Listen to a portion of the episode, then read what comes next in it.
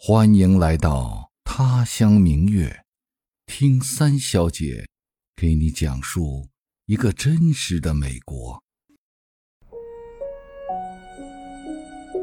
嗨，听到我声音的亲人和朋友，你好吗？我是三小姐小黎。嗯，如果我说我家孩子都追星，你信不信？我猜你肯定信的。十几、二十多岁的年轻人嘛，可不正是追星的大部队？各种粉丝群里，这个年龄段的人十有八九都是中流砥柱啊，上蹿下跳的，对吧？可是如果我说我也追星，你信不信？是不是有点半信半疑？尤其是了解我的人，肯定觉得我怎么会去追星呢？虽然现在粉丝群里也有很多所谓的妈妈粉、姨妈粉，但我自己就不是一个性格特别狂热的人，对吧？如果我要是再说我老公也追星，你会怎么想呢？你会不会觉得我是在开玩笑？他一个钢铁直男啊，学理工的大老爷们儿，知道星都是谁吗？还 追？不可能吧？事实上，这几个如果都是真的，我们家四口人最近都做了点跟追星相关的事儿。不过，我们追的星并不是大家心目中的影视明星。在我们家呢，孩子们是追歌星，我自己追文星吧，我老公追体育明星，这下你明白了吧？那我今儿就聊一聊我们家的人追星这件事儿，有图有真相哦。我在文稿里放了照片，你去翻着看。先说我和我老公的追星吧。其实这么些年，我自己一直没追过什么影视明星啊、歌星啊什么的，我也不是谁的粉丝。不管是电影、电视也好，歌儿也好，我只要自己喜欢的都爱看，也都爱听，不会固定只喜欢某一个人。要说这么些年让我有念念不忘的影星，那就只有温美玲了。但更多的也是惋惜她红颜早逝吧。那我现在说的追星是追的谁呢？是严歌苓。严歌苓你知道吧？就是当代很有名的一个女作家，用中英文来写作的。《小姨多鹤》是她的代表作。不过我觉得《天域》《少女小鱼》《金陵十三钗》《芳华》更为人熟知吧，因为这些小说都被改编成了电影，口碑也都还不错。前几天呢，我老公也不知道从哪知道，他受邀参加一个文学座谈会，就把远程会议的链接给了我。虽然是在网上哈，但是也能看到他的人，亲耳听到他的声音，对吧？我自己就是学文学的，他的书呢我也是读过的，就乐颠颠的按时的登录，听了他与读者的对话，做了一回粉丝吧。不过呢，就像你想的，我这基本上不算追星。毕竟呢，我只做了一个小时的粉丝，算是伪粉丝吧，更多是一个读者的身份。相比较之下呢，我老公追星就追的比我名副其实。他喜欢打网球嘛，这么多年以来，网坛高手辈出啊，什么桑普拉斯、阿加西、费德罗等等等等吧，各领风骚，但是他都不感冒，偏偏喜欢纳达尔。当然，纳达尔确实是位了不起的网球运动员，很多次世界排名第一呀，男子单打全满贯得主，奥运会男单、男双金牌得主，近一百个男子单打的冠军啊！到现在为止，赢了二十二个大满贯的冠军，是男子网球史上的第一吧？被很多人认为是网球界的 GOAT，G O A T。GOAT 其实是 Great of All Time，史上最佳的缩写，但是呢，它又是单词山羊嘛，所以它也是被大家戏称为山羊。虽然我老公不能追到现场去看比赛，但是呢，他的电视直播是场场不落的。看比赛的时候还要拍照片发朋友圈，啊，然后很亲切的称他为纳豆。他们自己当然就是豆粉啊。去年呢，纳达尔第一次参加在 DC 举办的一年一度的 City Open，就是花旗杯网球公开赛。这可是在家门口啊，岂能错过？所以他毫不犹豫地买了票，请假去看比赛。恰好呢，我们家老大去年也在 City Open 做义工，又恰好给纳达尔做球童，父女俩兴奋得无以复加呀。比赛以后呢，老大兴冲冲地和纳达尔去合影，我老公呢，理所当然的就拿到了纳达尔的签名。今年呢，我老公居然还参加了纳达尔网球学院在 DC 举办的夏令营，去学了一个星期的网球。虽然纳达尔本人并没有到场，但好歹是他的团队呀。还有啊，前两天八月初吧，在那个 US Open，就是美国网球公开赛上，从资格赛开始啊，连赢十场，一直打到冠军的那个亚裔女孩艾玛。她也参加了 City Open 的比赛，我老公当然也是要去看的，去了当然也是要 签名的。不过呢，拿着艾玛的签名，他就笑着摇头跟我说：“你看，他太敷衍了，就随手那么一划，根本不能和纳达尔的签名相比。纳达尔成名这么多年，从来不敷衍球迷，态度特别好，又热情又真诚。听听。”不说他是纳达尔的骨粉吧，铁粉肯定是跑不掉的。不过要说追星呢，我家孩子算是比较符合大众心理上所谓的追星，因为他们追的是歌星。嗯，严格来说，我们家老大并不算真正的追星，他只是喜欢和朋友一起去听音乐会。前两天刚去看过一场。我都不记得那个歌星的名字。不过呢，他去看著名歌星 Taylor Swift 演唱会的事儿呢，比较搞笑。那还是去年的事儿，当时呢，票是朋友一起买的，一共是一百五十五美金。他自己手里只有八十块现金，就欠了人家七十五块钱。那时候我答应帮他付，结果后来我不知道怎么就给忘了。前两天呢，他们一帮同学聚会，开玩笑的时候又提起了这件事儿。哎呦，他当时好尴尬。然后他回来给我一说，我也好尴尬，因为他的同学都是我的学生嘛。第二天赶紧去银行取了现金给他同学送去。哎呀，你看这心追的可真是余味无穷啊！隔了一年才了结。不过我前两天在车里哈听他手机里的歌。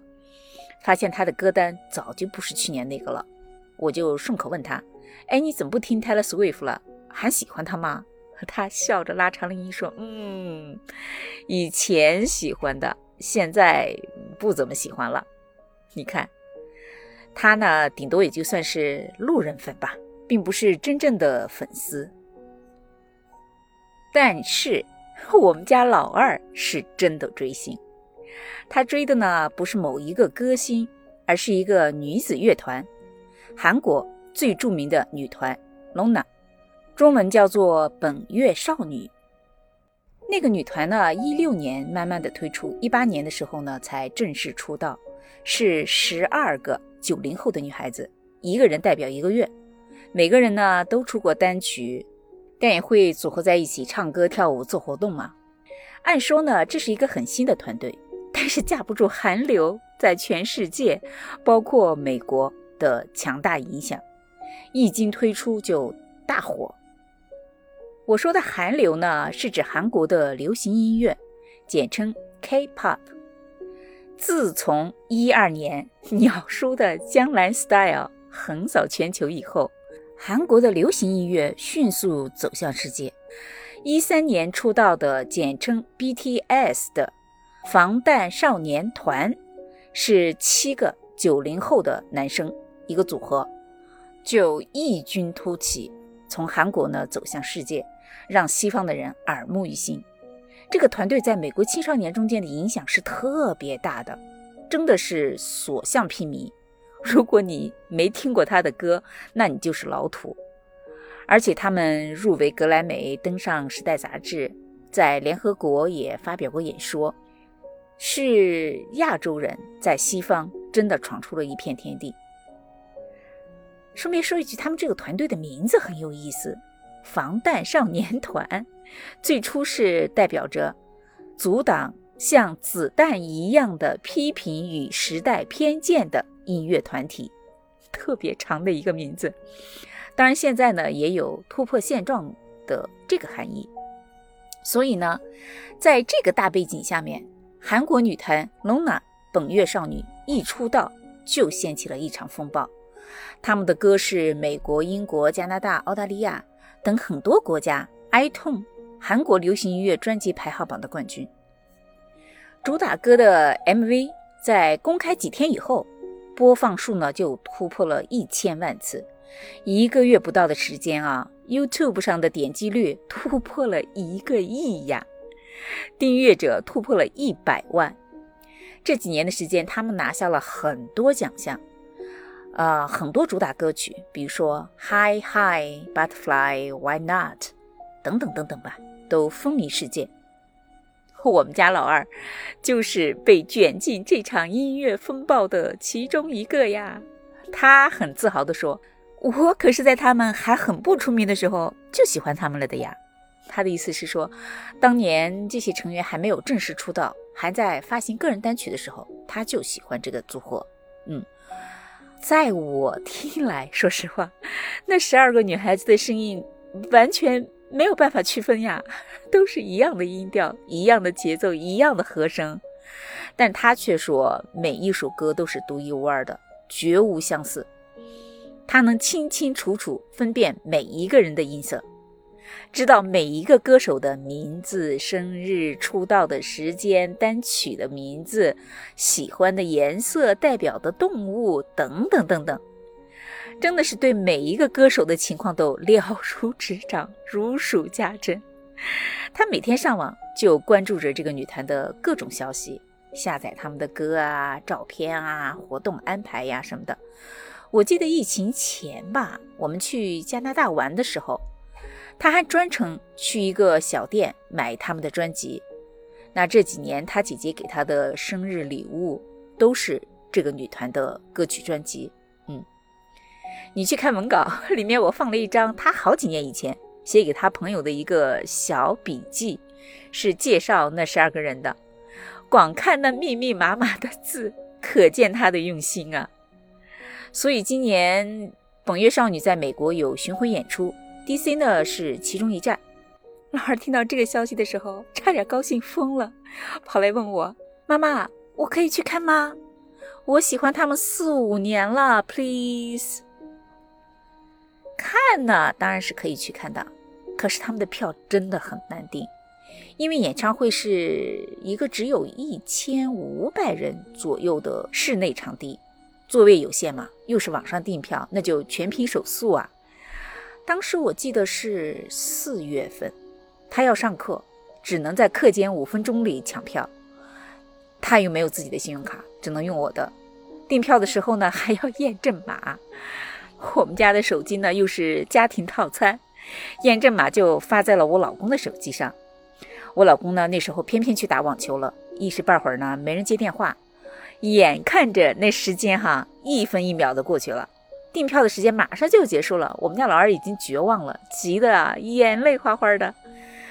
还有一分钟的时候，我老公终于接了电话，发来了验证码。老二以最快的手速。把验证码输进去，在最后的三十秒抢到了一张票。不过当时我们俩呢都赶着去上课，就没有来得及看细节。后来我才知道，他抢了一张高价票，五百块美元啊，人民币三千块左右，比去年老大看 Taylor Swift 的演唱会可贵多了。当然位置也好，中间靠前，能很清楚的。看到舞台上的表演，哎，说起来，你知道国内演唱会的门票大概是多少钱吗？我对这个没有一点概念。说实话哈，如果早知道这个票价这么贵，我真的未必会答应让我们家老二去看，毕竟我得替他付全款呀。不过后来我听说他那个位置的票涨到了两千块美金，顿时就觉得嗯。还不错，赚了。这场演唱会呢是在上周三，老二呢和他的两个朋友一起去，所以他很早就安排好了行程。演唱会是晚上七点的，他们约好下午三点就到场。先在朋友 Z 家碰头，Z 的爸爸呢负责接送。看完演出就到夜里十一点左右了。为了省事呢，他直接去朋友 K 他们家 sleep over 住一夜，因为剧场离我家开车要一个小时左右的距离吧。演唱会当天上午呢，老二又跑过来问我说：“妈妈，我姐姐开车带我去商店买电池，可以吗？”你知道吗？我一时没反应过来哈，看演唱会买电池干什么？他不好意思的在那笑着比划，要往手里挥的那个。荧光棒上装呀！我恍然大悟。嗯，对，开演唱会嘛，都是有那种手里挥的那种荧光棒的。本月少女呢，他们有官方的应援的手灯，是配色为金色和白色的皇冠棒状的造型，长四十多厘米吧。皇冠的顶上呢是月亮的符号，里面是透明的，印有官方的标志，外面呢还有十二个成员的符号。能够发出代表十二个成员的十二色的灯光，就是节目封面上的那张照片。嗯，下午呢，我送他去他朋友家碰头的时候，我无意碰到了他的手，我居然发现他手心里都是汗。我天，这么激动的吗？所以呢，演唱会上他那个喊到嗓子哑，我就一点都不奇怪了。他这才是真正的粉丝啊！就像我刚才说的，虽然我们都追星，但他这么狂热的追法，我还是不太理解，因为他完全不懂韩语，听不明白歌词呀。我不止一次的问过他：“你都听不懂歌词，怎么会喜欢他们呢？”他也不能理解我为什么会问这个问题，他就问我说：“为什么非要懂歌词呢？”我喜欢他们的音乐和旋律呀，音乐是世界语言，不需要懂歌词的。要是我听得懂歌词，反倒会干扰我欣赏音乐的。所以我想，他喜欢的是真正的音乐的风格和旋律，是音乐最本质的那个部分，而不是说歌词想要表达的内容。在他的观念里，声音也只是音乐的一部分。在这一点上。他比很多的追星族都纯粹。不过我又问他：“ 那你为什么喜欢本月少女啊？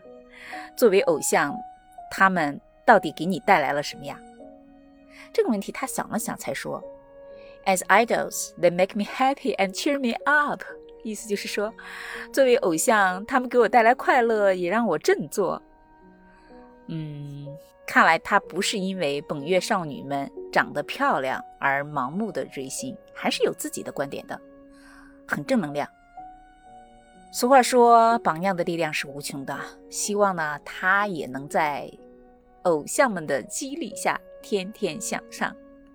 就像法杰耶夫所说的：“青年的思想越被榜样的力量所激动，就越会发出强烈的光辉。”所以呢。对于追星，我们家是不排斥的。每个人都有自己的梦想和榜样。如果真的能够在偶像的指引下，一步一步实现自己的梦想，何尝不是一件大快人心的事儿呢？你说对吧？哎，你对追星的观点是怎么样的？你有偶像吗？你追过星吗？把你的故事写在评论区，咱们一起来讨论呀。好。聊完了最近我们家四口和追星有关的故事，今天的节目呢到这里就结束了。